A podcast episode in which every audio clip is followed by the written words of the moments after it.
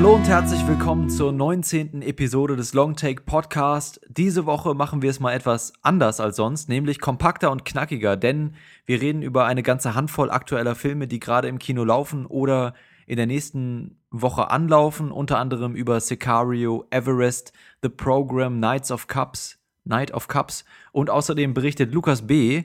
nach seiner Rückkehr aus Spanien noch aus erster Hand von dem Filmfest in San Sebastian.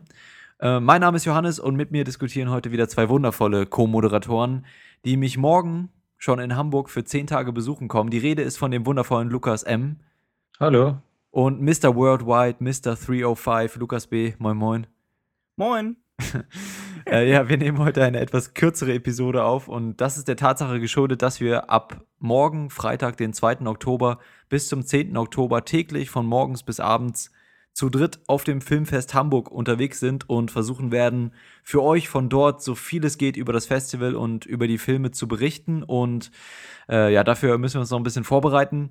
Zusammen mit dieser Episode werden wir auch direkt eine kleine Vorberichterstattung hochladen zum Filmfest Hamburg. Äh, wenn ihr Bock habt, dann hört da mal rein für weitere Infos. Während der neun Tage findet ihr unsere ganzen Inhalte weiterhin auf longtake.de, auf Twitter at longtake.de gibt es sicher auch einige Eindrücke vom Festival und Einblicke hinter die Kulissen. Auf soundcloud.com slash longtakepodcast und auf iTunes findet ihr natürlich unseren Podcast und ebenfalls alles, was wir dann vom Filmfest Hamburg hochladen. Und ja, alright, dann lass uns mal loslegen mit den heute etwas kompakteren Filmdiskussionen. Und ich würde sagen, wir gehen die einfach mal so durch, ohne die Trailer hier jetzt einzuspielen. Aber vielleicht mache ich noch so einen kleinen Bumper hier jetzt rein. Zack, Bumper. Okay, fangen wir an mit dem ersten Film. Heute, wie gesagt, ein bisschen im Schnelldurchlauf. Everest 3D. Der Zusatz, ich weiß nicht, ist das der offizielle Zusatz? Everest 3D. Man kann ihn auf jeden Fall in 3D gucken, habe ich auch getan. Äh, ist das bei dir auch der Fall, Lukas M? Ja, lief ja auch nur in 3D. Ach so, lief nur. Na gut, dann, dann ist das offensichtlich. Lukas B. hat den Film nicht gesehen. Und in Everest, ähm, ja, der Film beruht auf wahren Begebenheiten und handelt von einer Gruppe von Kletterern, oder Berg, Bergsteigern ist, glaube ich, der, der, der bessere Begriff, und ihrer Berg, Bergexpedition auf dem Mount Everest, welche jedoch schlagartig zum Überlebenskampf wird, als ein schwerer Schneesturm aufzieht. Der Film ist 121 Minuten lang, kam schon am 17. September bei uns in die Kinos und ist ab 12 freigegeben. Regisseur ist Balthasar Kormakur. Mm, und die, die Drehbuchautoren sind William Nicholson und Simon Buffo. Und es gibt einen riesen Cast hier äh, zu dem Film. Super viele Stars dabei. Jason Clark, Thomas Wright, Jake Gyllenhaal, Robin Wright, Kira Knightley, John Hawkes, Angpula Sherpa. Ist, glaube ich, ein bisschen unbekannter, oder? Ja, Film über, über eine Expedition auf dem Berg im Mount Everest. Lukas M., wie fandst du den Film? Ich fand den ziemlich gemischt. Also es gab Sachen, die haben mir gut gefallen, es gab Sachen, die haben mir weniger gut gefallen. Wie du gerade gesagt hast, was wirklich toll war, war der Cast, der wirklich hochkaratig besetzt ist und auch echt gut gewählt. Zum Beispiel Jason Clark hat mir bisher immer nicht so gut gefallen, aber er war hier echt eine gute Besetzung für diesen, ja, Normalo-Typen. Mhm. Und, und fandst du, dass vom, vom Cast viel rumgekommen ist? Weil ähm, ich, ich, war so ein bisschen, ich fand es irgendwie ein bisschen zu viel. Ja, sehr, sehr viele bekannte wäre Gesichter. gleichzeitig dann mein Negativpunkt gewesen, weil so, halt okay. viel mhm. zu wenig äh, Zeit auf den ganzen Cast aufgewendet wird. Es gibt so viele Leute und alle werden meistens, haben wenig abgehandelt oder bleiben halt sehr blass, auch wenn man sie öfters mal sieht. Ja. Jake Gyllenhaal war natürlich sehr cool mit seiner Rolle als dieser leicht rebellische Bergsteiger, der. Mm, ja, oldschool-mäßig ja. auch so ein bisschen. Äh, ja, fand ich auch, aber also ich hatte auch dieselbe Kritik und außerdem über weite Teile sind die auch alle so krass vermummt, vermummt ne? dass man manchmal so ein bisschen den Überblick verliert. Äh, oder ging dir es nicht so, dass man manchmal nicht so genau weiß, wer jetzt gerade wer von denen ist, weil, weil die so mit, mit Skimasken und so rumlaufen und solchen Sachen? Ja klar, man erkennt sie ja kaum und ich denke auch, dass sie vielleicht da ein bisschen dann, also ich weiß nicht, wo sie es gedreht haben, aber dass dann vielleicht auch da Doubles am Start waren. Ich meine, erkennen ja. tut man es ja sowieso nicht aber sonst der Cast ganz okay. Ich finde generell, also nicht nur der Cast war so zu viel an prominenten Gesichtern, auch Charaktere mäßig. Ähm, also es beruht ja auf wahren Begebenheiten und ich nehme an, dass sie dann halt auch alle Charaktere damit einbringen wollten, die da am Start waren. Aber es fühlte sich manchmal so ein bisschen zagstückelt an oder einfach ein bisschen zu viele Charaktere.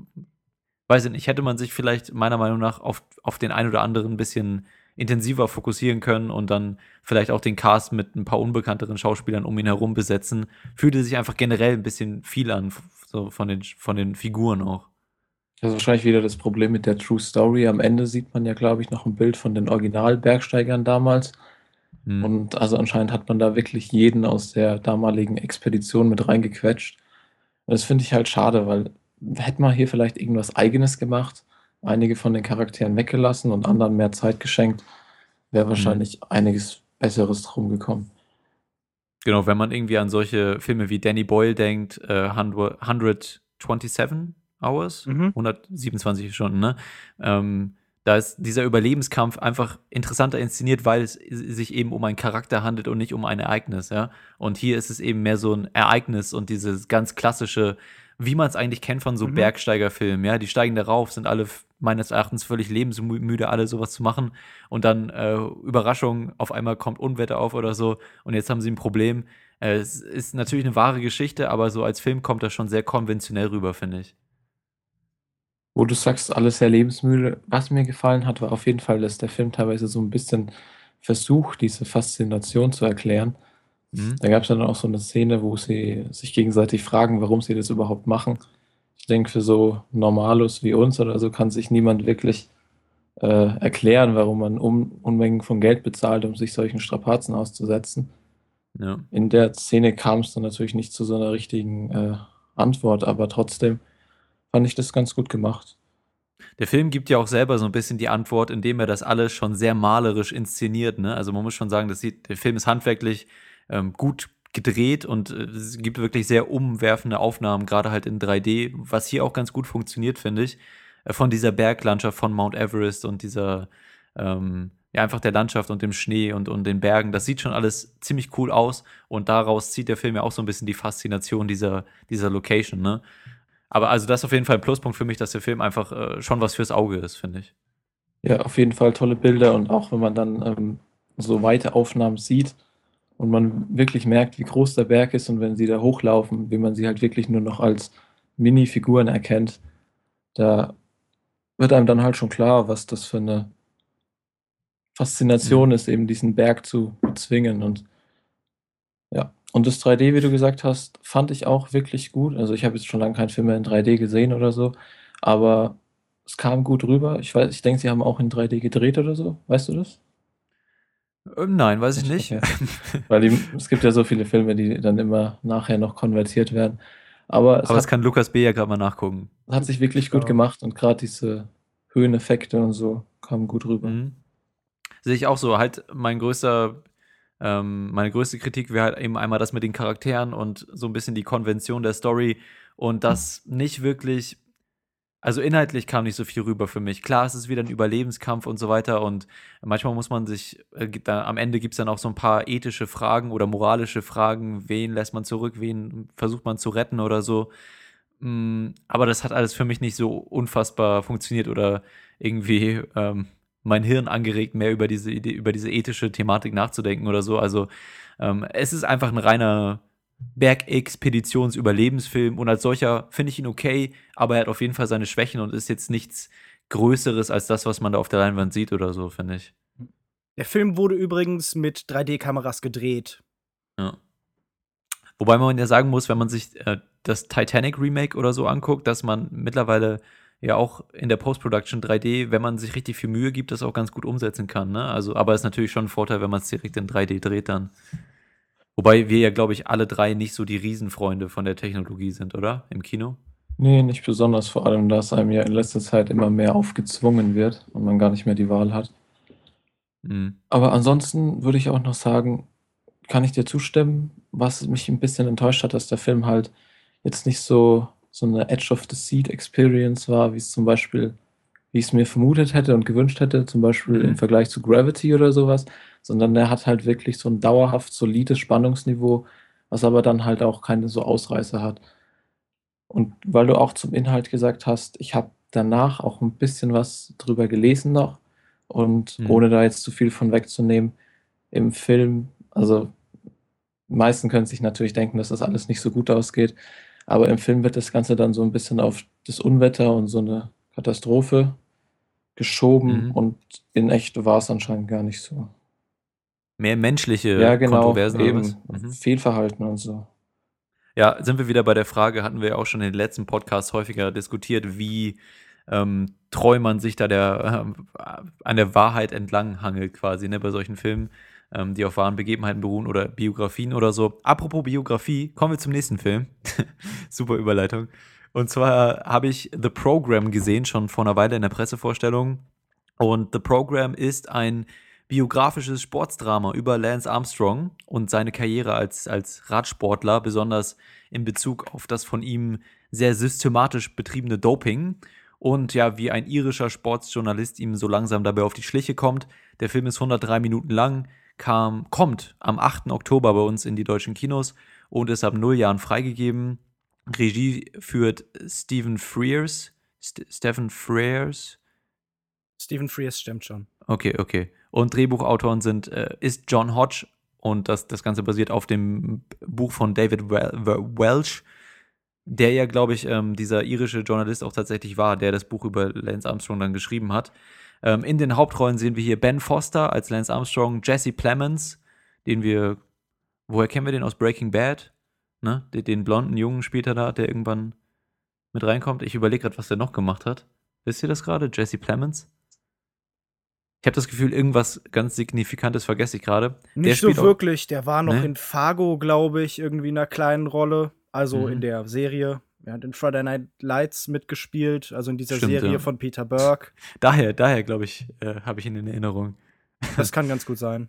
Ja, der spielt hier Floyd Landis, mh, außerdem dabei Lee Pace und Chris O'Dowd als eben David Walsh, der, der irische Journalist. Und ja, ich war nicht so begeistert von dem Film. Ich finde, ähm, ihr habt den beide nicht gesehen, oder? Nee. Nee. Okay.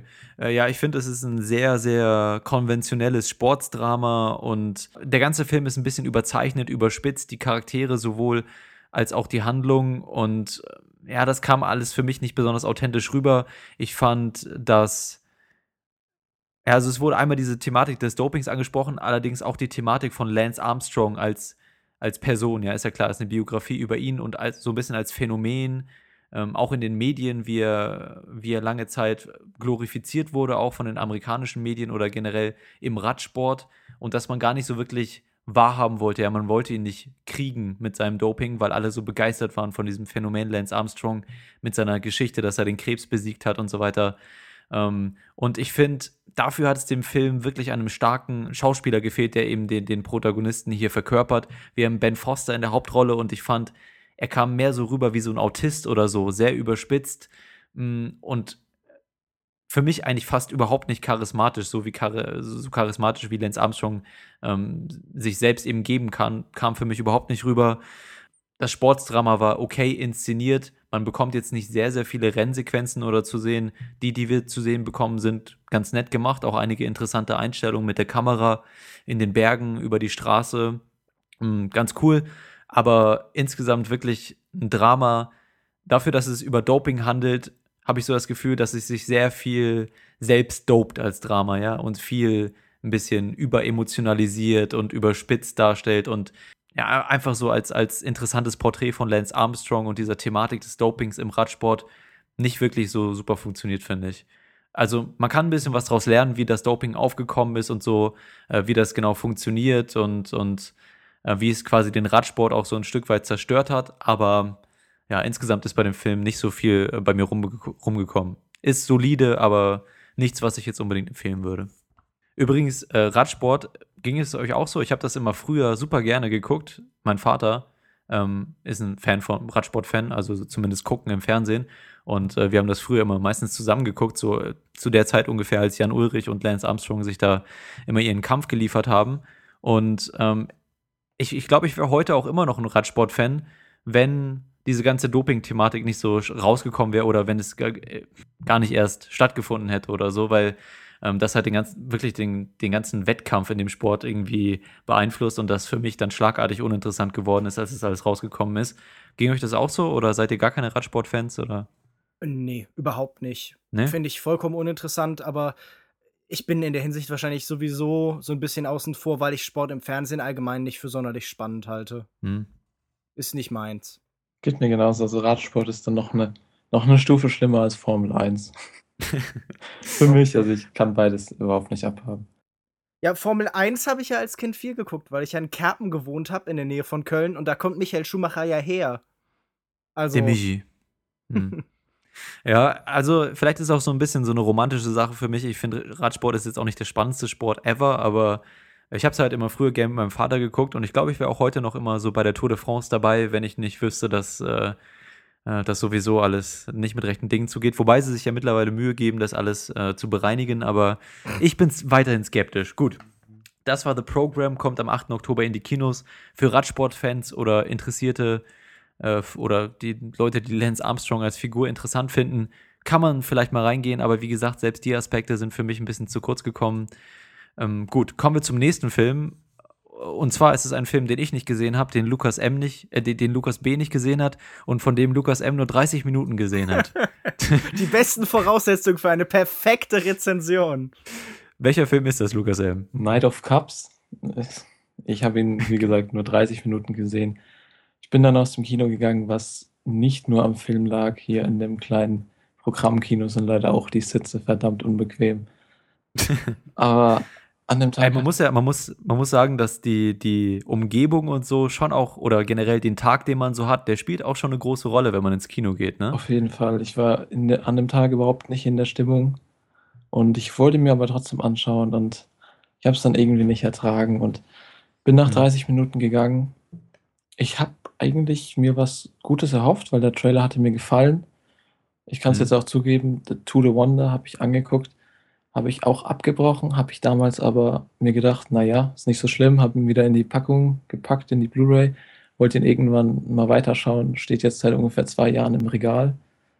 Hm. Weiß auch nicht, wann ich meins. Ich, ich glaube, letzte Woche oder so kam von hier Schmidt Junior so ein Video über den schreck schrecklichsten Regisseur aller Zeiten, Terence Malik, ja. wo ich wirklich widersprechen kann. Also ich mag seine alten Filme sehr, vor allem Badlands, Days of Heaven, Der schmale Grat fand ich auch noch sehr gut. The Tree of, Tree of Life war dann wahrscheinlich so der letzte Film, der noch guten Balance zwischen Reflexion und Inhalt hat und auch vor allem diese tollen Bilder über diese Entstehung des Universums. Aber seitdem gehen die Filme wirklich in eine Richtung, mit der ich nichts mehr anfangen kann.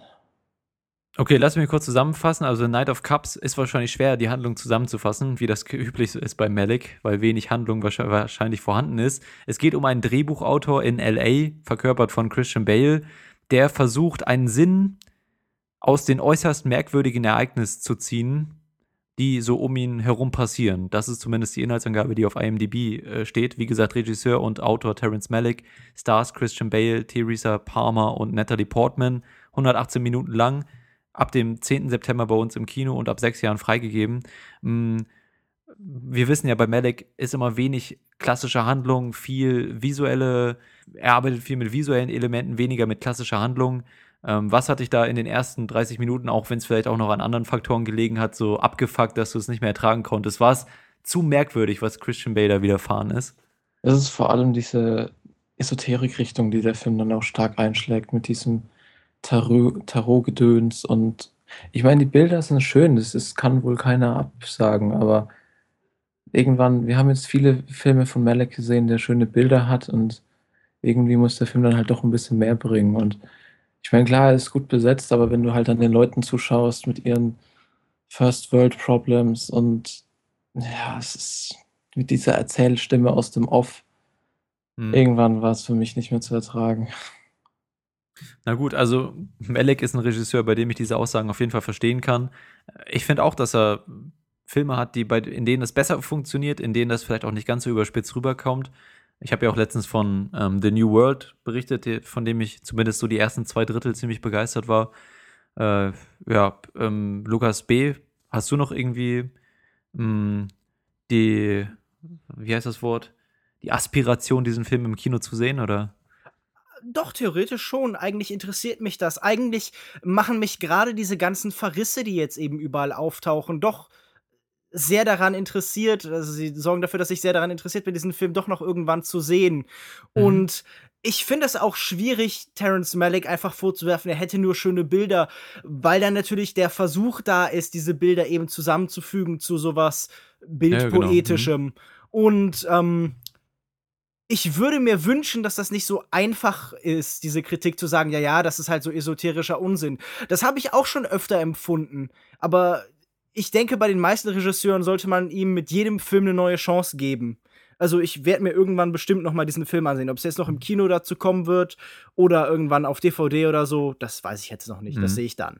Bin ich auf jeden Fall ansonsten deiner Meinung. Ich war dem Film auch von vornherein überhaupt nicht abgeneigt. The Tree of Life wurde ja damals auch schon ziemlich zerrissen. Ich meine, wenn du dir die Kritiken jetzt so anschaust, äh, polarisiert der Film ziemlich. Mhm. Aber ich fand ihn wirklich klasse und ich nicht, ich, mein, ich fand ihn ziemlich nervig. Ja, ja, das ist es halt. Und hier bei Night of Cups ist für mich überhaupt nichts rübergekommen. Klar, der Film hat seinen Inhalt und worauf er hinausspielen will und so. Aber irgendwie muss man halt dafür auch dann ein bisschen empfänglich sein. Und ich würde den Film auch jetzt überhaupt gar nicht irgendwie so völlig als schlecht hinstellen oder so. Man, ja, du hast ja auch nur ein Viertel von ihm gesehen. Ja, deshalb sowieso auch. Aber ich denke, der wird vielen Leuten gefallen. Er ist wirklich, also für mich geht er in die Richtung von To the Wonder, von dem ich auch nicht so viel gesehen habe, ja. Aber wem To the Wonder ja, gefallen Also sehr stark in diese Richtung sogar. Ja. Wem To the Wonder gefallen hat, der kann mit Sicherheit auch mit Night of Cups was anfangen. Das ist Night of Cups, ihr könnt ihn momentan noch im Kino sehen. Ich glaube nicht, dass er vielen Leuten gefallen wird, weil ich, ich nicht glaube, dass viele Leute den sehen werden, zumindest nicht in Deutschland. Äh, gut, Terrence Malick, immer eine Kontroverse. Können wir vielleicht nochmal irgendwann drüber reden, wenn die Blu-ray rauskommt. Äh, Im Kino werden wir es, glaube ich, nicht mehr schaffen, weil wir auch nächste Woche auf dem Filmfest Hamburg sind. Äh, gut, dann kommen wir zu einem Film, den du, Lukas B., schon gesehen hast, Lukas M. noch nicht. Du hast den Lukas B. auf dem Filmfest in San Sebastian gesehen, ähm, wozu wir auch gleich noch ein bisschen kommen, was du da so mhm. gesehen und gemacht hast. Aber vielleicht erstmal, weil das auch ein aktueller Film ist, der am 1. Oktober, also heute, bei uns in die deutschen Kinos kommt. Und zwar ist das Sicario von Dennis Villeneuve und geschrieben von Taylor Sheridan, Stars Emily Blunt, Josh Brolin, Benicio del Toro, Mm, und es geht um eine idealistische FBI-Agentin, die in eine geheime Einsatzgruppe der Regierung beordert wird, um den Krieg gegen die eskalierende Drogenflut der Kartelle aus Mexiko zu führen oder, oder dagegen vorzugehen. Der Film ist zwei Stunden und zwei Minuten lang, kommt wie gesagt heute in die Kinos und ist ab 16 Jahren freigegeben. Dennis Villeneuve oder Denis Villeneuve, wie auch, wie auch immer man ihn ausspricht, mm, ein Regisseur, von dem du bisher nicht so begeistert warst, Lukas B., richtig? es fällt mir relativ schwer, ein wirkliches Urteil zu fällen. Ich denke, viele seiner Filme haben mich nicht im gleichen Maße begeistert wie die meisten anderen Menschen. Ich bin überhaupt kein Fan von Enemy. Ich bin kein großer Fan von Prisoners und ich bin auch jetzt von Sicario nicht wirklich überzeugt, aber ich sehe schon, was die Leute an diesem Regisseur finden. Mhm. Incendies äh, schon gesehen, oder? Encendies? Encendies? Äh, Leider noch nicht, nein. Äh, gut, okay. Ähm, also mir geht es ein bisschen anders. Lukas M., kannst du vielleicht auch noch kurz was dazu sagen, weil du, glaube ich, auch ein richtig großer Fan bist äh, von, den, von den Filmen, die Lukas B. gerade so genannt hat, oder? Ja, schon ziemlich. Also ich fand Enemy wirklich gut. Prisoners auch. Ähm, seine anderen Filme, ja, sehr solide bis gut. Mhm. Was mir jetzt bei Sicario aufgefallen ist, was ich auch schon bei Prisoners eben anerkennen musste, ist, dass er einfach handwerklich sehr, sehr solide Filme oder sehr, sehr gute Filme macht. Also von der Optik her, von der, ähm, von der Kameraführung, vom Schnitt, vom Pacing her. Äh, würdest du mir da widersprechen? Jetzt in Bezug auf Sicario und Prisoners vielleicht auch? Einfach, ich verstehe ja? die Aussage nicht ganz so richtig. Also von, von was trennst du denn gerade dieses Handwerkliche? Was du jetzt gerade sagst ist, oh, Denis Villeneuve macht gute Filme. Genau, ja, spannende Filme, die, die wenig einfach nie wirklich absinken oder so, sondern konstant auf einem spannenden oder, oder ähm, auf einem Level sind, das einen interessiert oder irgendwie mit Da würde ich dir oder? bei Enemy halt so entschieden in der Schritt. Also mich hat noch nie ein Film auf der Welt so wenig interessiert wie Enemy. Das war so ein langsames, langweiliges Rummeandrieren von vollkommenen Belanglosigkeiten. Okay. Also da verstehe ich überhaupt nicht, wie einen da irgendwas interessieren kann. Ähm, Prisoners ist halt ein sehr konventioneller Spannungsthriller, Spannungsfilm gewesen und auch Sicario ist halt stellenweise Das. hat es ganz gute, überzeugende Actionsequenzen. Aber ich finde Mhm. halt nicht, dass einzelne Spannungsmomente schon einen guten Film machen. Ja, es ist ja eine, na gut, ist ja der ganze Film eigentlich, oder? Der, der, der Film ist doch eine Aneinanderreihung von einzelnen Spannungsmomenten und verschiedenen spannenden Sequenzen. Das wäre für mich ähm, das, was bei Sicario am, am meisten rü- rüberkommt. Ich würde Ja, ich würde, ich würde sagen, es gibt in diesem Film zwei spannende Sequenzen und sonst halt so ein, so ein Rumlavieren. Okay. Ähm, wel, welche wären das denn? Also, ohne jetzt irgendwie zu viel auch am Ende zu spoilern, aber ja, natürlich. Nein, nein, ähm, es gibt eine wirklich hervorragend inszenierte und vom Suspense wirklich toll aufgebaute Szene an der mexikanischen Grenze. Mhm, ja. Ähm, In den Autos oder welche meinst du? ja, genau. Okay. Und mhm. gegen Ende gibt es noch einmal eine Szene an der mexikanischen Grenze, die eben durch Ja, Nachtsichtgeräte genau. aufgenommen wird. So ein bisschen hat mich das Ganze an äh, Zero Dark Thirty erinnert. Mhm. Ähm, aber du könntest ja erstmal so ein bisschen sagen, worum es denn geht. Ja, habe ich doch schon. Es geht um, um Emily Blunt, die eine FBI-Agentin spielt und die ähm, in New Mexico oder wo sind die da? In, in Texas, New Mexico, irgendwo an der, an der mexikanischen Grenze gegen die Drogenkartelle kämpft und, und da Raids durchführt und so weiter. Und die wird dann in so eine Einsatzgruppe beordert, um gegen die Drogenkartelle weiter auf einer höheren Ebene vorzugehen und befindet sich dann irgendwie in einem, in, in einer Situation und einem einem Spannungsfeld zwischen diesen diesen Kartellen und, und auf der anderen Seite der Regierung mit Josh Brolin als einem sehr äh, mysteriösen Charakter, ich glaube, ein CIA-Agent spielt er, oder? Mhm. Der eben ähm, ihr Information. Ich bin mir auch nicht so sicher. Auf jeden Fall irgend so jemand, der da viel, viel zu sagen hat äh, und, und viele clevere Tricks äh, aus dem Ärmel schütteln kann und der ihr auch informationstechnisch ein bisschen und im Mindgame des Films stets einen Schritt voraus ist. Und ja, dann geht es einfach darum, ähm, wird versucht zu beleuchten, dieser Drogenkrieg und, und diese, die, dieser Drogenhandel eben einmal aus der Perspektive der Regierung, wie man dagegen vorgehen kann und, und auf der anderen Seite, also ihr merkt schon, ich stotter ein bisschen, weil der Film inhaltlich nicht wirklich viel debattiert über diese ganze Thematik meines Erachtens. Naja, also er versucht es ja. Es ist ja ein Film, wo sich der Regisseur vom, vorgenommen hat, ich mache einen Themenfilm und er versucht eben darzustellen, wie furchtbar komplex dieser Drogenkrieg ist. Dass dieser Drogenkrieg mit illegalen Mitteln geführt wird von beiden Seiten. Er Mhm. versucht so eine Gleichstellung von Kartellen und irgendwie der amerikanischen Regierung und ihren Ziel vielfachen miteinander verzahnten Institutionen darzustellen. Versucht er das Chaos darzustellen und die Trennlinie, Genau. die er so ein bisschen aufbaut, ist eben die zwischen Kate Mercer oder Martha, also Emily Blunts Charakter und eben der äh, moralischen äh, Instanz. Ja, nicht, nicht nur der moralischen, sondern vor allem so eine prozeduraleren. Es geht darum, sie sagt ja sogar, es geht ihr um Struktur und um Ordnung. Ähm, Mhm. Ich glaube nicht, dass sie jemand ist, der irgendwie in besonderem Maße so an auch, sie ist Ethik. natürlich, ja, nur an Ethik interessiert ist, aber es geht ihr darum, dass halt die Regeln eingehalten werden. Das ist natürlich auch eine Art Ethik, wenn man möchte. Mhm. Ähm, aber sie sagt ja so, war, ähm, I'm looking for some semblance of structure. Während auf der anderen Seite halt dieser mittlerweile in Krieg übergegangene Prozess stattfindet. Also der von eben Del Toro und von Josh Brolin, die ja beide mittlerweile halt so, so Kriegsherren selber geworden sind. Die halt Genau. einfach Soldaten sind und nicht Polizisten. Ähm, und den Punkt versucht der Film eben sehr deutlich nach Hause zu bringen und dann im Endeffekt auch darzustellen, okay, das, was die Regierung macht, ist eben auch sehr stark von Emotionen geleitet. Und es gibt dann auch noch parallel dazu eben einen Handlungsstrang, der dir darstellen soll, dass die mexikanische Be Bevölkerung ja auch ganz stark unter dem Ganzen leidet. Genau, ja. Was so, es ist so ein bisschen wie diese, ähm, diese Sequenzen aus den, aus den Powers-Filmen, die einem die Henchmen, also diese Handlanger so ein bisschen näher bringen, sondern deren Familienleben dann gezeigt wird. Und sowas wird hier halt eben so ein bisschen unironisch nochmal dargestellt. Ja, und ich würde sagen, die Message bringt der Film klar rüber. Ja. Ja. Aber jetzt nicht unfassbar interessant oder, oder irgendwie etwas, über, über das man lange nachdenken kann. Man sitzt dann so, denkt sich so, ja, so ist das wohl. Ist schon irgendwie ein bisschen scheiße und unmoralisch, aber gut, okay. Das frage ich mich so- nämlich auch. Also bei diesem Film ist am Endeffekt bei mir nichts hängen geblieben. Ich habe halt das Gefühl, okay, du erzählst dasselbe, was irgendwie Traffic äh, von hier Steven Soderbergh vor 15 Jahren erzählt hat, nochmal, aber mit ein bisschen mehr Gewalt. Also du stellst die Militarisierung und die Brutalisierung dieses Konflikts dar. Du sagst, okay, es gibt immer mehr Gewalt auf beiden Seiten. Aber hast du wirklich das, das Gefühl, dass das irgendwie nah gegangen ist? Oder ist das eigentlich, für mich ist das einfach nur ein ganz solider Actionfilm der ist auf keinen Fall schlecht gemacht. Der hat mit dank Roger Deakins auch wirklich hervorragende Bilder und es gibt irgendwie zwei Sequenzen, die ja. wirklich zu dem spannendsten gehören, was ich in diesem Jahr gesehen habe. Aber mhm. insgesamt ist es halt so ein, so ein stark vermischter Film, der mich irgendwie nie so richtig abgeholt hat und dessen Figuren nicht besonders interessant waren, dessen okay.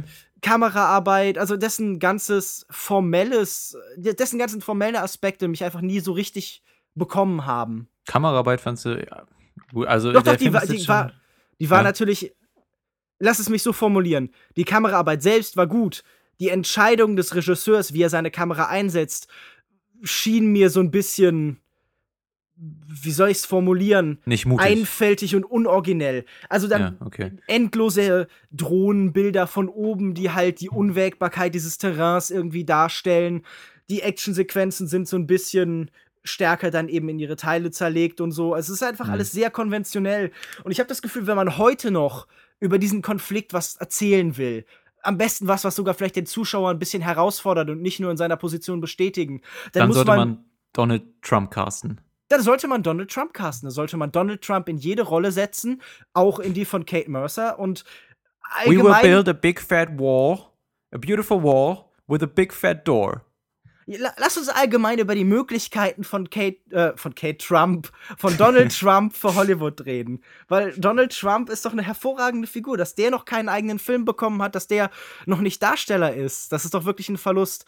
Nein, aber lass uns mal zurück zu Sicario kommen. Bitte. Ähm, ich glaube einfach, dass da halt das gilt, was irgendwie François Truffaut gesagt hat.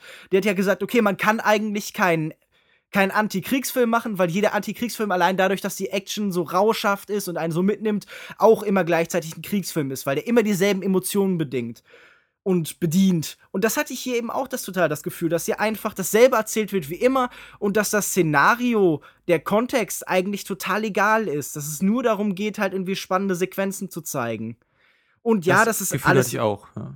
Das ist alles so ein bisschen chaotisch da und so, aber irgendwie ich würde halt einfach so ein bisschen mehr gern haben von einem, der, von einem Film, der halt so einen massiven Konflikt zu belichten versucht.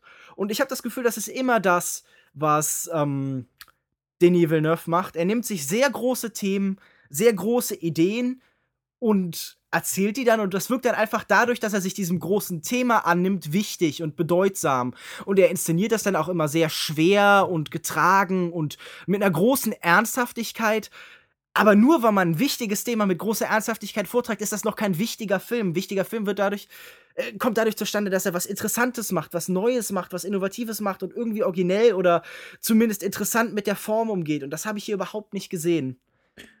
Gut, also wir sind da, glaube ich, so ziemlich äh, derselben Meinung, was den Inhalt angeht. Äh, und du meinst ja auch, dass es trotzdem ein spannender Film ist. Gut gemachter, spannender Film. Und ich finde, es gibt mehr als zwei Sequenzen, die spannend sind. Ist jetzt schon eine Weile her bei mir, aber ich finde, dass der ganze Film, den, den, ganzen Film durchzieht so eine unterschwellige, aber doch ähm, recht präsente Spannung und, und die hat dann eben so ihre Höhepunkte, aber fällt jetzt nie ganz zurück auf Null oder geht in, ins Negative oder so. Ich finde, der ganze Film hält einen wirklich bei der Stange und ich finde auch in den Zwischensequenzen, weil du meintest, du fandst die Charaktere nicht interessant, inhaltlich würde ich dir dazu stimmen, aber ich finde, wie die Darsteller das rübergebracht haben, ähm, war meines Erachtens nach sehr charismatisch, ein bisschen genug mysteriös, dass man da versucht, sich einen Sinn draus zu machen und, und einfach das Geplänkel zwischen denen war einfach sehr unterhaltsam mit Josh Brolin als eben dieser äh, clevere, clevere CIA-Agent ja, oder was auch, auch immer. So ein, so ein bisschen, so ein bisschen hippie-mäßig war Josh Brolin auch mit genau, seinen ja. Sandalen und so. Also ich glaube, das wird so der Versuch sein, darzustellen, okay, diese diese seltsame Spät-68er Protestbewegung und so. Oder die Leute, die kurz dann in den 80ern halt irgendwie nochmal Ähnliches gemacht haben, sind halt auch in den militärischen Institutionen mit drin und so, dass jemand, der ist so sicher in seiner Macht, dass er halt eben so eine, ja, mhm. so eine schon fast Big Lebowski-mäßige Dude-Mentalität an den Tag legen kann, nur auf so eine militarisierte Art. Ja, ich erinnere mich gerade an im Verhörraum, äh, Verhörraum. ja, im Verhörraum Ruhm. äh, ja, aber fandst du nicht, dass die Dynamik schon irgendwie, also gut, du fandst sie nicht so interessant, aber doch unterhaltsam, oder? So die Dynamik zwischen Josh Brolin, Benicio del Toro, oh. Emily Blunt. Ich fand, die haben es alle super gemacht und, und wirklich. Ich weiß nicht, da war einfach nicht viel mit diesen Figuren zu erzählen. Und ich finde auch, äh, Benicio del Toro, Josh Brolin, sicher solide Schauspieler, aber die haben jetzt hier nicht unbedingt die besten Leistungen gezeigt. Das war nicht heruntergespielt, aber da wurde auch nicht die volle Energie in die Rolle gelegt. Also ich finde, die haben interessante Entscheidungen getroffen in dem, was sie da dargestellt haben. Mhm. Aber das war jetzt beides nichts Weltbewegendes. Und Emily Blunt, die ich ja tatsächlich auch sehr gern mag, mhm.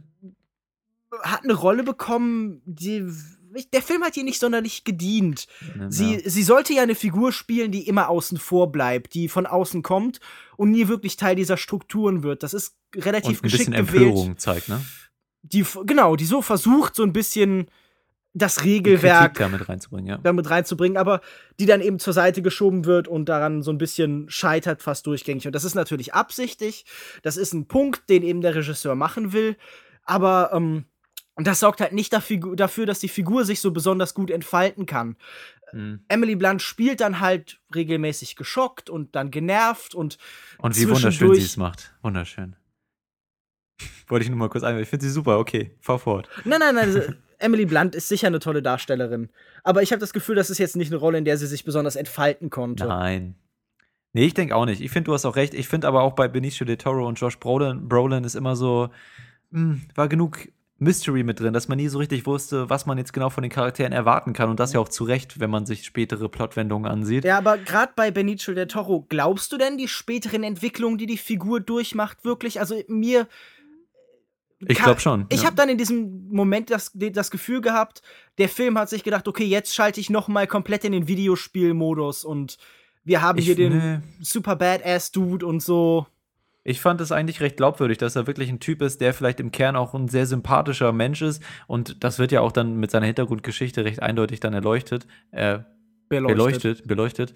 Mm, und ich finde, ich find, das, hat, das hat gepasst, dass er auf der einen Seite eben der sehr charmante, sympathische Mann ist und, und dann aber eben auch sehr, sehr schnell in, eine anderen, in einen anderen Gang schalten kann, auch gegen Ende hin. Also für mich hat das gut gepasst eigentlich. Naja. Also ich okay. war jetzt nicht wirklich überzeugt davon. Aber insgesamt, wenn ich so ein Fazit ziehen müsste, würde ich Bitte. sagen, mhm. das ist ein solider Film, der auf keinen Fall schlecht gemacht ist, der wirklich recht überzeugende Actionsequenzen hat, aber der auch viele Schwächen hat, der seinen Figuren nicht genug Freiraum lässt, der formell zu konventionell bleibt und der über diese Thematik einfach halt überhaupt nichts Neues zu erzählen hat. Und ich würde mir von Denis Villeneuve vor allen Dingen eins wünschen, dass er mal lernt, so ein bisschen weniger Schwere in seine Filme reinzubringen und dafür so ein bisschen anfängt herumzuspielen mit den Möglichkeiten, die er als Filmemacher hat. Hm. Und er hatte jetzt auch die Möglichkeit, nachdem er eigentlich nur Filme gemacht hat, die sowohl bei Kritikern als auch beim Publikum, glaube ich, relativ gut angekommen sind. Ich bin mir jetzt nicht bei Enemy nicht ganz so sicher, aber Prison ist auf jeden Fall, ähm, sollte sich die, ihm die Gelegenheit bieten. Und ich glaube, dass er auch an sich genug äh, Motivation hat, auch ein bisschen aus dem Rahmen zu fallen, so als Regisseur. Aber ähm, vielleicht hat er es bisher noch nicht so ganz geschafft. Aber äh, wie gesagt, andere Leute sehen es auch anders. Lukas M., großer Fan und ich glaube, der Film Sicario wird auch relativ gut besprochen. Willst du noch eine Sternewertung geben? Drei von fünf Sternen. Okay, ich gebe vier von fünf Sternen. Mir hat der Film spannungstechnisch ähm, super gefallen von den Schauspielern und von, von, dem Geplänkel und so weiter. Fand ich alles super unterhaltsam. Inhaltlich, Abzüge, okay. Trotzdem sehr, schöne, sehr schöner Kinogang für mich, sehr spannend. Sicario, vier Sterne von mir. Wollen wir noch mal kurz die anderen nachholen? Das haben wir nämlich gerade vergessen, die Sternewertung zu geben für die davor. Lukas M. Um, ähm, Everest. Everest. Äh, dreieinhalb. Okay, ich gebe hm. Oder drei. Ne? Ja, ich, ich schwank zwischen zweieinhalb und drei. Ja. Sagen wir beide drei. So, dann hätten wir es. Äh, Program 2 von 5, The Program, Night of Cups bewerten wir jetzt mal nicht. Okay, dann nee. hätten wir es äh, abgeschlossen. Sicario einmal, was hast du gegeben? 3,5? 3. 3, okay. Und 4 von 5. Und genau, das war unser Schnelldurchgang. Hat doch ja eigentlich ganz schön lang gedauert, wenn ich gerade auf die Uhr gucke. Gut, aber wir hatten ja auch ein paar Filme. Ähm, und jetzt kommen wir noch zu einem exklusiven Bericht aus erster Hand vom Filmfestival in San Sebastian von unserem engagiertesten Journalisten Lukas Bawenschik. Bitteschön.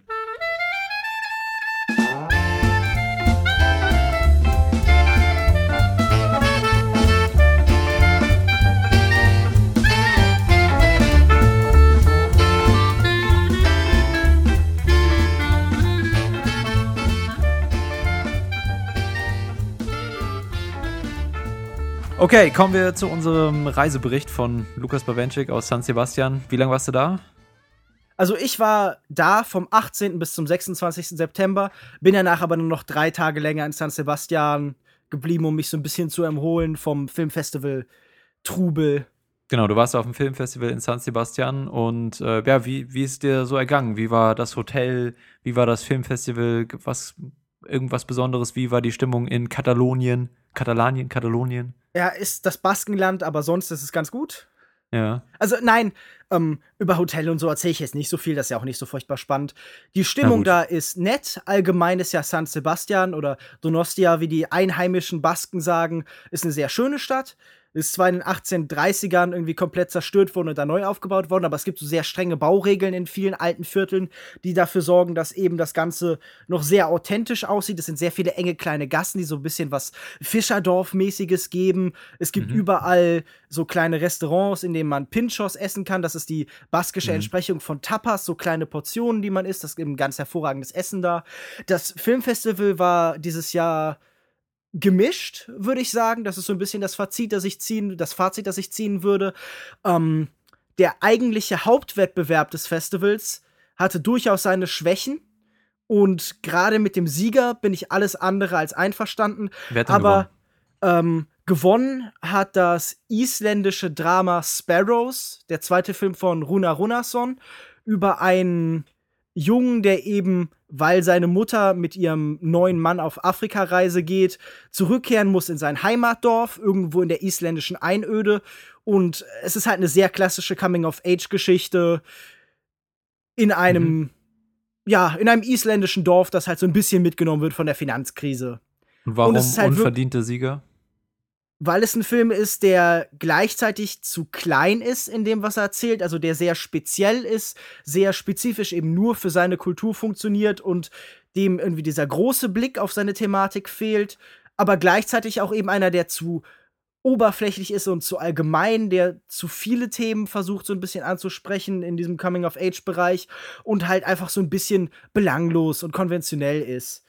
Und ich habe auch das Gefühl, es lag so ein bisschen in diesem Jahr daran, dass es eben keinen klaren Kandidaten für den Sieg eben gab. Das hat auch die spanische Presse zum größten Teil geschrieben, dass dieses Jahr ein schwaches Festival war. Leute, mit denen ich da vor Ort geredet habe, haben mir vor allen Dingen erzählt, sie wären alle so ein bisschen frustriert darüber, dass keine richtigen Stars dieses Jahr da wären.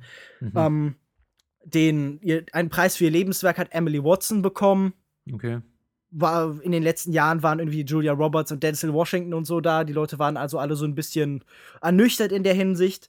Mhm. Aber ähm, vor allen Dingen war es auch eben ein Jahr, in dem nicht so furchtbar viele Filme im Wettbewerb so, so richtig mitgerissen haben. Zumindest drängte sich jetzt keine auf als, als Bester in irgendeiner Form. Ähm, Was wären denn deine Favoriten gewesen für den, für den Preis oder generell deine Favoriten ähm, vom Festival? Ah, das ist allgemein ganz schwer. Ich würde sagen, aus dem Wettbewerb, da hätten, haben mir am besten gefallen Lucille, Lucille äh, Hatzjalovic, also die Ehefrau von Gaspar Noé, Lucille ja. Hatzalovic Evolution. Ja. Eine Art französische Antwort auf Under the Skin von, von Jonathan Glazer. Äh, die Geschichte ist relativ schnell erzählt. Eine Insel irgendwo, wir wissen es nicht genau, es ist nicht näher definiert. Und auf dieser Insel leben nur kleine Jungen und erwachsene Frauen. Und diese erwachsenen Frauen machen merkwürdige Experimente mit den kleinen Jungen und wir wissen auch nicht, wo sind die jungen Frauen, wo sind die erwachsenen Männer und die, die diese Haupt kleinen Kinder zeugen.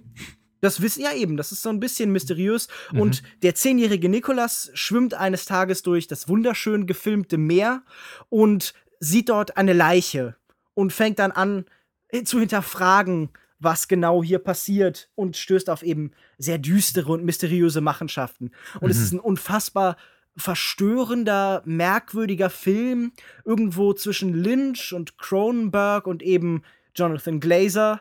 Und es ist ein wirklich ganz hervorragend gemachter Film und auch die Erfahrung, einen so speziellen Film vor eben fast 2000 Leuten im Kursaal in Donostia zu sehen, war wirklich interessant.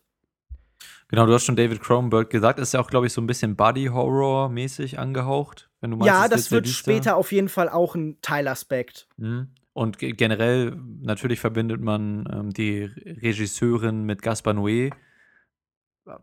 Würdest du sagen, dass der Vergleich fair ist mit ihm, wenn man sagt zum Beispiel, dass mehr Es- auf visuelle Elemente Wert gelegt wird als auf klassische Handlungen, wie bei Gaspar Noé eigentlich üblich? Ja, das auf jeden Fall. Sie arbeitet nicht in einem ähnlichen Stil wie Gaspar Noé, sondern sie hat eine sehr klare eigene visuelle Identität. Also es sind sehr nüchterne Bilder gerade am Anfang, die fast so ein bisschen was Neorealistisches haben, was total absurd wirkt, wenn man sich anhört, aber es sind Bilder, die halt von so einer, so, so einer groben Einfachheit eben getragen sind. Bis auf Mhm. eben diese kontrastierenden Unterwasseraufnahmen, die so ein bisschen ja, so das Unterbewusstsein dieser Insel darstellen, wo eben wirklich so ein Sturm von, von Partikeln und Fischen und Korallen ist. Also, das sind stellenweise wirklich ganz, ganz faszinierende Bilder. Da, in diese, da ist vielleicht die visuelle Opulenz, die man so ein bisschen mit Gaspar Noé verbindet, am ehesten noch. Aber auch Aber- vielleicht das, das Gefühl, weil bei Gaspar Noé-Filmen hat man ja diese, die, die, die hat natürlich auch einen Effekt, dieses Visuelle, ja, dass man bei Gaspar Noé-Filmen ähm, sehr hypnotisiert irgendwie in dem Film sitzt oder, oder sich reingezogen fühlt und dann später, ähm, das wird dann ersetzt durch, durch sehr verstörende Bilder dann meistens. Und war das hier auch so, dass es wirklich so ein bisschen so ein hypnotisches Feeling bei dem Film war, oder? Das auf jeden Fall. Also, es ist ein Film, der einen so über die Zeit so ein bisschen reinsaugt, auf eine sehr unangenehme Art und Weise. Mhm. Ähm, ganz am Ende gibt es vielleicht irgendwie kleine Wendungen, die mir nicht ganz so gefallen haben, aber insgesamt wirklich ein ganz hervorragender Film. Und der andere Kandidat für, wäre für mich gewesen Ben Wheatleys High Rise. Jupp. Ähm, ben Wheatley ist ja bekannt als so ein Regisseur von noch sehr kleinen Filmen und sehr nicht unbedingt trashigen Filmen, aber Filmen mit so einem sehr speziellen, düsteren, grimmigen Ansatz, die halt immer auch so ein bisschen zynisch sind und Helf mir auf die Sprünge. Welche hat er denn äh, vorher gemacht? Mir fallen die gerade nicht Der ein. hat so Sachen wie Kill List gemacht, Sightseers, so, ja, mhm. hat zuletzt gemacht äh, A Field in England, diesen sehr Fieberdruck, albtraumhaften Drogenfilm. Mhm. Und, Und, jetzt hier mit Tom jetzt Hiddleston hat er in der eben Hauptrolle. mit Tom Hiddleston in der Hauptrolle und allgemein hervorragend besetzt die äh, Ballad-Adaption, also des gleichnamigen Romans High Rise gemacht. Ein absolut wahnsinniger Film, ein chaotischer, ein chaotisches Durcheinander von einem Film. Die Geschichte ist auch relativ schnell erzählt. Es gibt einen Architekten, der gewaltige Gebäude macht, in denen Menschen quasi autark leben können. Also die Superreichen oder zumindest die oberen 10% der Welt können sich in diesen Betonfestungen zurückziehen. Alles, was man braucht, ist dort drin. Aber auch innerhalb dieser Festung bilden sich so Konfliktzonen und da sind irgendwie Systemfehler und der Strom fällt auf aus und langsam kommt es eben zu einem Kampf der Menschen gegeneinander innerhalb dieses Mhm. Turms. Und in der Mitte steht eben Tom Hiddleston als sehr detachierter, sehr abwesender, zurückhaltender Arzt, der eben neu in dieses Gebäude zieht und so eine Art Beobachter des ganzen Prozesses wird. Und es ist halt einfach ein Film, der gerade so ab der Mitte wirklich jede Konvention und Form hinter sich lässt, so zerfasert in so ein in so Aneinanderreihung von Ereignissen, die man so vage aus dem Buch irgendwie erkennen könnte, aber die nicht mehr so im klassischen Sinn, im klassischen narrativen Sinn äh, wirklich nachvollziehbar sind. Und es ist ein total faszinierender Film. Er ist wirklich großartig besetzt, auch mit Leuten wie ähm, Elizabeth Moth und Luke Evans, also Mhm. sehr große Namen, die ein Publikum in diesen Film hineinziehen werden, der wahrscheinlich zum größten Teil, die, äh, das Publikum wird zum größten Teil von diesem Film sehr irritiert sein. Ja. Also ich glaube, das ist ein Film, der viele vor den Kopf stoßen wird, aber mir hat er ganz hervorragend gefallen. Es ist ein sehr mutiger Film und ich hätte es auch für mutig gefunden, diesen Film eben mit der goldenen Muschel auszuzeichnen, weil er eben zeigt, ähm, was möglich ist und wie man sich mit gegenwärtigen Themen tatsächlich auseinandersetzen kann. Die gute alte Elizabeth Moff. Moth.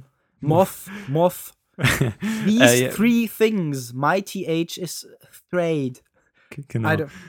Ähm, ja, der Film ist auch ein Film, ich glaube, thematisch hat er auch viel mit dem Klassenkampf oder so zu tun, oder? Ist ja. Oder wie ist, Äh, also in, in den Kritiken, die ich so gelesen habe, wurde häufig eben der Vergleich zu Snowpiercer einerseits ähm, gezogen, einfach dieses Vorarbeiten ne, durch, durch der niedrigsten Klasse zur höchsten Klasse oder auch mit The Raid so ein bisschen vom Action-Level her. Dann hast du jetzt vor allen Dingen, denke ich, Kritiken von Leuten gelesen, die den Film einfach nicht so richtig verstanden haben. Kann sein, Denn ja. es ist kein Film, der den Klassenkampf zeigt, sondern er zeigt eben eine Struktur, ein System, in dem nach und nach wirklich jeder jeden bekämpft. Mhm. Also ob sie wirklich tatsächlich irgendeiner sozialen Schicht zugeordnet werden können am Ende noch, ist vollkommen beiläufig, weil jeder schläft mit jedem, jeder ermordet jeden. Es wird so eine gewaltige, dekadente Orgie, in der mhm. wirklich keiner mehr irgendwie einer Struktur angehört. Also dieser Vergleich mit Snowpiercer ist absurd, weil wir arbeiten uns nicht von unten nach oben durch wie bei The Raid, mhm. sondern es ist wirklich. Man ist mittendrin quasi. Es, die, die Struktur kämpft gegen die Menschen und die Menschen kämpfen gegeneinander. Mhm, okay. Und es ist mehr eine Darstellung des vielleicht des kapitalistischen Systems, aber allgemein einfach jedes geschlossenen monolithischen Systems, das Menschen eben gegeneinander treibt, anstatt sie eben miteinander zu solidarisieren. Ich merke schon, du bist sehr enthusiastisch. Man merkt das, äh, wie du über die Filme berichtest, sehr enthusiastisch.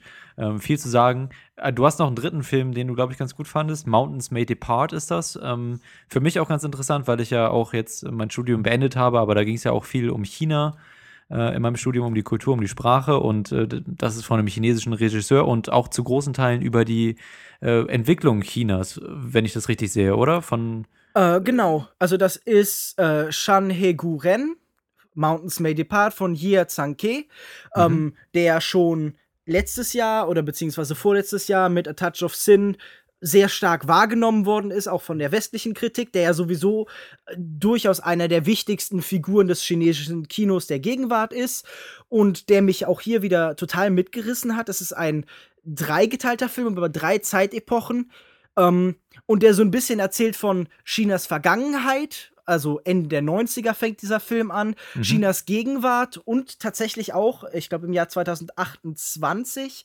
äh, von Chinas Zukunft. Und vor allen Dingen sich so ein bisschen beschäftigt mit der Frage nach chinesischer Identität mhm. und der Frage, wie ist der Einfluss des Westens auf China?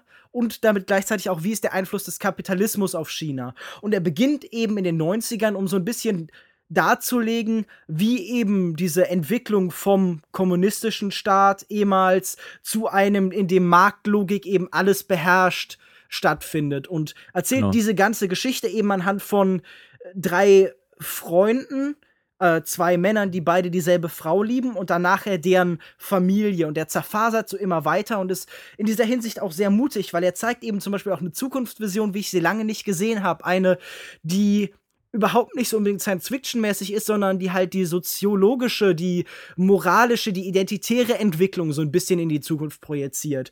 Und mhm. es ist gleichzeitig dabei auch ein sehr unterhaltsamer Film. Er steigt mit einem der besten Stücke und Einsatzmöglichkeiten von Musik an, die ich seit langem gesehen habe. Ich glaube, von den Patch Up Boys Go West, zu dem dann irgendwie so eine Gruppe von mhm. Chinesen tanzt. Und in dem Moment, in dem diese Szene ablief, hatte dieser Film mich eigentlich schon. In diesem Moment war ich hin und weg und begeistert. Und allgemein kann man sagen, jeder Film, der sich 40 Minuten Zeit lässt, bis dann der, der, der Titel des Films eingeblendet wird und dann auch der Name des Regisseurs und dafür sorgt, dass dann alle Journalisten irritiert nach ihrem Handy gucken und sich wundern, ob der Film schon vorbei ist. Hm also für, allein für diese Trollaktion. Gib schon mal einen Stern auf, mehr. verdient er auf jeden Fall Respekt.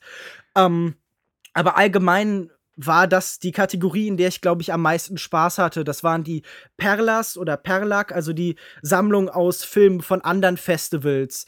Ich habe da auch so Sachen gesehen wie The Clan von Pablo Trapero, der großartig war, Son of Saul, den wir sicher noch in Hamburg besprechen werden. Genau, ja. Mhm. Und eben auch Charlie Kaufmans äh, Animalizer, der mir eben auch wirklich sehr gut gefallen hat. Ähm, ja. Klingt super. Ich finde Mountains May Depart, gerade auch wegen meiner Studienrichtung, was du gerade so beschrieben hast, klingt nach dem perfekten Film für mich. Ähm, wobei 1990, wenn er 1990 startet, das ist ja eigentlich schon der Anfang der Gegenwart, ne? Also ich ja. meine, die Öffnungs- und Reformpolitik war, glaube ich, 78 unter Deng Xiaoping. Also startet nicht irgendwie in der kommunistischen Zeit, sondern schon ähm, äh, in den Anfängen der Kapitalisierung ne? und, und Marktöffnung. Ja, ja klar. Es, es, es geht darum, er wählt, glaube ich, diesen. Äh, es geht ja nicht um 900, äh, 1990, sondern er startet tatsächlich 1999 mit dem Umbruch so, mhm. zum neuen Millennium. Okay. Und es geht, glaube ich, darum halt.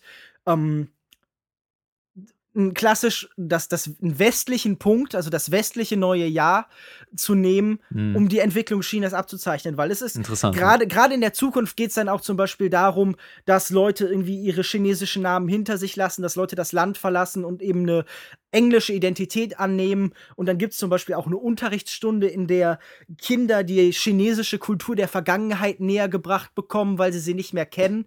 Und es geht um die Frage, wie ob es sowas gibt wie eine Verwestlichung oder ob halt das negative Einfluss ist auf China und inwieweit halt eine nationale Identität Mhm. für China wichtig ist. Und werden auch noch weitere negative Konsequenzen dieser Marktöffnung und Kapitalisierung besprochen? Ähm, weil das natürlich auch auf die Gesellschaft extreme, besonders auf die ländliche Gesellschaft Genau, extreme. er versucht halt, also er verbindet halt sehr stark persönliche und nationale Identität und versucht halt eben persönliche Schicksale zu nehmen, um damit große Entwicklungen darzustellen. Mhm. Und das gelingt wirklich auf sehr gute Weise. Gut, also klingt super interessant. Ähm, willst du noch mal einmal kurz, weil du es gerade so im Schnelldurchlauf gemacht hast, die anderen Filme, die du noch ganz interessant fandest, noch mal kurz einmal auflisten? Das waren natürlich jetzt sehr viele. Wie gesagt, Charlie Kaufmans Anomalisa hat mir wirklich sehr, sehr gut gefallen. Wahrscheinlich ein sehr aussichtsreicher Kandidat für den besten animierten Film des Jahres. Es ist im Endeffekt so ein bisschen eine Fortführung derselben Themen, die wir eben auch schon gesehen haben in Synecdoche, New York, nur eben auf einer kleineren, intimeren Ebene. Mhm. Lass mich kurz überlegen. Ich habe den neuen äh, Alex de Iglesias Film My Big Night gesehen. Eine sehr unterhaltsame Mediensatire, die ähm, wirklich ganz nett ist. Ich habe den äh, neuen Film von Mamoru Sada gesehen, also der bekannt ist hier vor allem wahrscheinlich für äh, Ame und Yuki, die Wolfskinder und Summer Wars. Mhm. Oder für die Fans, die ihn damals im Kino gesehen haben, wie mich, den Digimon-Film. Oh. Nein, Quatsch, aber der hat Warst du kein wirklich. Pokémon? Warst du mehr so Digimon? Nee, Oder- ich war mehr Pokémon-Fan. Aber ich Ah, weiß gut, auch ah, nicht, warum ein ich den Glück, im ey. Kino gesehen habe. Er war auch wirklich furchtbar. Aber ähm, seine neueren Filme sind ja wirklich sehr, sehr nette, sehr, sehr schöne Filme. Ich bin auf Twitter sehr wütend dafür angegangen worden, dass ich gesagt habe, er hat bis jetzt noch kein Meisterwerk geschaffen. Ähm, Ungeheuerlich. Ja, das sehe ich aber immer noch so. Ich glaube, es ist wirklich ein sehr, sehr guter Regisseur, der sich immer wieder mit seinem Wunsch, seine Filme so arg nach außen zu tragen und deren Inhalt zu vermitteln und sich selbst zu erklären, Beine stellt. Und das ist jetzt auch bei seinem neuesten Film, The Boy and the Beast, so, der mir sehr, sehr gut gefallen hat. Es ist die Geschichte eines Jungen, der ähm, in Tokio irgendwie auf der Straße lebt, der ist von zu Hause weggelaufen und er läuft zufällig eine Kreatur über den Weg, eine Art Bär und äh, der heißt Komatsemu und lässt sich von dem eben mitnehmen in die Welt der Bestien. Es gibt zwei Welten parallel, die der Menschen und der Bestien, die miteinander korrespondieren und lässt sich dort zum Krieger ausbilden und wird aber immer wieder doch zurückgezogen in seine alte Heimat. Und es ist ein Film über Vaterschaft, es ist ein Film über ähm, die auch die Suche nach der persönlichen Identität, nach dem eigenen Platz in der Welt. Und was eben Mamoru Hosada so gut wie kein anderer macht, wahrscheinlich neben den Leuten von den Ghibli Studios, ähm, ist die in, das Innenleben von Teenagern oder von Heranwachsenden eben darzustellen über das Fantastische, über Kreaturen und über Zauber. Und das ist auch hier wieder sehr gut gelungen, aber der Film hat eben dasselbe Problem, das der Regisseur immer hat. Er erklärt zu viel. Permanent werden Mhm. eben alle Prozesse und alles, was im Subtext ist, eben ganz offen dargelegt und das ist so ein bisschen ärgerlich. Aber es ist trotzdem. Typisches Problem, ne? Zu wenig Vertrauen in den Zuschauer. So ein bisschen, genau. Also der, der Zuschauer wird, obwohl das hier kein Kinderfilm ist, sehr oft wie ein Kind behandelt.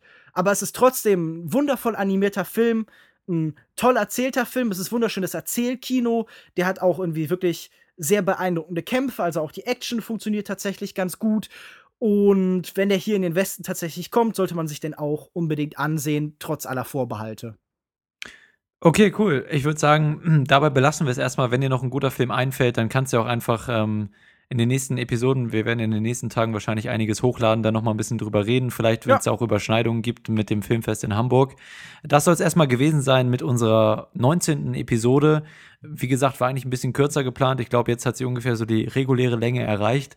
Ähm, wir sind jetzt auf jeden Fall, um das nochmal kurz anzumerken, und habe es ja auch am, am Anfang schon gesagt, äh, jetzt vom 2. 2. bis 10. Oktober auf dem Filmfest Hamburg und werden da hoffentlich oder werden versuchen, da einiges an Material rauszuhauen und ein bisschen davon zu berichten. Und ähm, ihr könnt dann auch zeitgleich mit dieser Episode die andere Episode anhören, die wir jetzt noch hochladen, äh, die dann wirklich ein bisschen kürzer ist, in der wir nur einmal kurz ähm, eine kleine Vorbereitungsdiskussion machen, was wir auf dem Filmfest so gucken werden und, und wie das alles vonstatten geht. Also hört auf jeden Fall rein, wenn ihr, wenn ihr uns und unsere Aktivitäten auf dem Filmfest Hamburg mitverfolgen wollt. Und ja, ansonsten hören wir uns dann hoffentlich jetzt ganz häufig, lieber Zuhörer, in der nächsten Woche mit unseren Spezialausgaben zum Filmfest Hamburg. Und bis dahin, tschüss! Ciao. Und Lukas M. bist du noch da? Ja, ich bin auch noch da.